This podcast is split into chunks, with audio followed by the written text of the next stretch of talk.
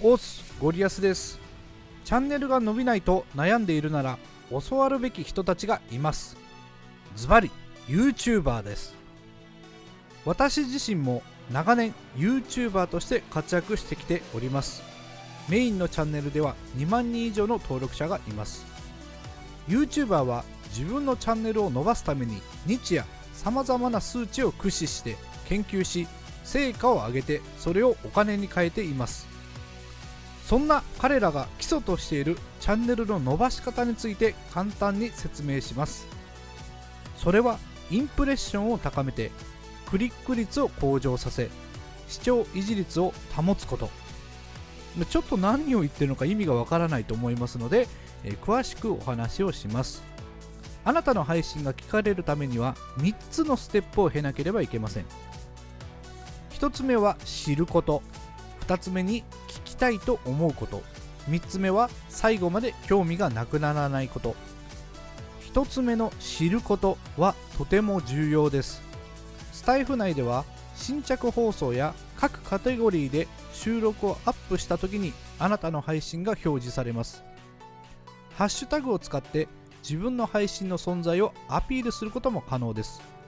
またフォロワーさんなら通知されたりタイムラインに上がってきたりします。あなたが実施したいいねやコメントの通知からあなたの配信に返ってくることもあります。さらに Twitter などの外部の SNS を使うことでスタイフの外に向かって呼びかけることも可能です。フォロワーさんのタイムラインに上がることいいねやコメントの通知からのバックについてはすでに人間関係がある場合であってこれまで通りの人間関係が続いていれば基本的に継続的に聞いてもらえるはずです。要するに積み上げることができるストック型のリスナーさんです。基本的にはこのストックされたリスナーさんをじわりじわりと増やしていくのが成功法となります。ストックされたリスナーさんを増やすには攻めと守りの2種類があります。攻めは自ら新しいリスナー候補を探して配信を聞いていいねしてコメントをつけること。守りは次もこの人の配信を聞きたいと思わせるコンテンツ力を磨くことです。聞いてもらうためにはまずあなたの配信の存在を知らせる必要があります。そのために認知拡大の努力をしつつすでに聞いてくれているリスナーさんのハートを離さないようにしましょう。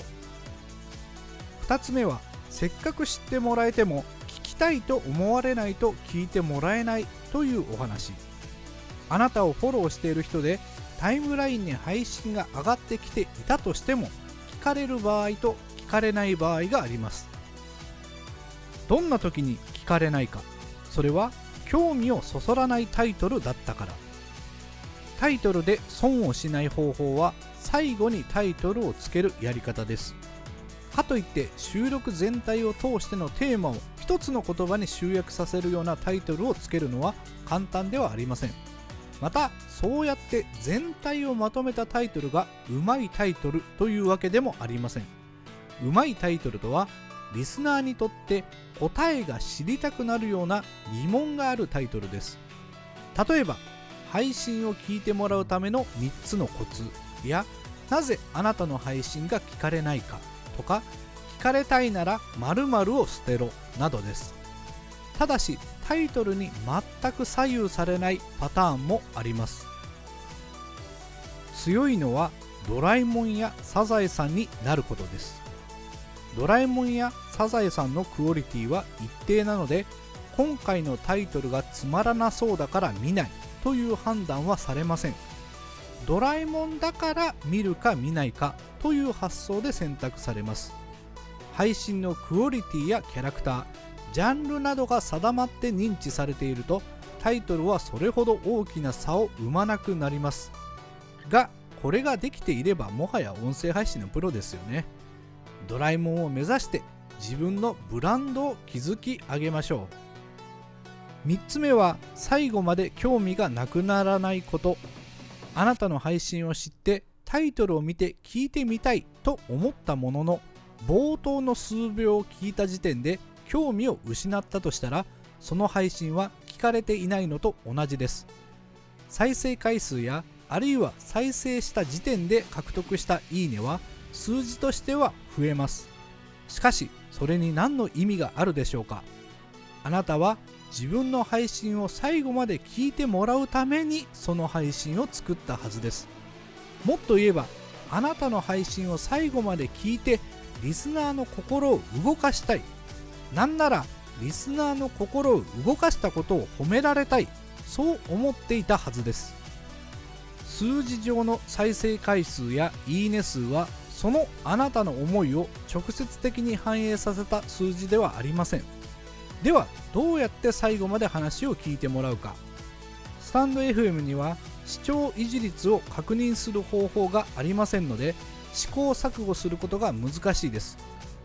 がコメントは最後まで聞いた人がつけると仮定して私は最終的にコメントをいただけた数から視聴維持率を推測する方法をとっています。その前提でどうやって視聴維持率を高めるか。ヒントの一つはこの配信はあなた自身と関係があるということをリスナーに理解させること。そして配信を最後まで聞くことで具体的にあなたのどの部分が変わるかを伝えること。最後に全体のまとめの話を最後にすること。これらのヒントをうまく利用すれば最後まで聞いてくれる人は増えます。今回の話を振り返ります。第1段階のあなたの配信を知る人を増やすということはインプレッションを増やすということです。第2段階の聞きたいと思うということはクリック率を高めるということ。第3段階の最後まで聞かれる方法は視聴維持率を高めるというテクニックです。どれも YouTube ではチャンネル運営の基本とされていることです。ぜひ基本に忠実にチャンネルを成長させていってください。ご質問等がございましたらどうぞお気軽にお申し付けください。今回は以上です。それではまたお会いしましょう。ありがとうございました。さよなら。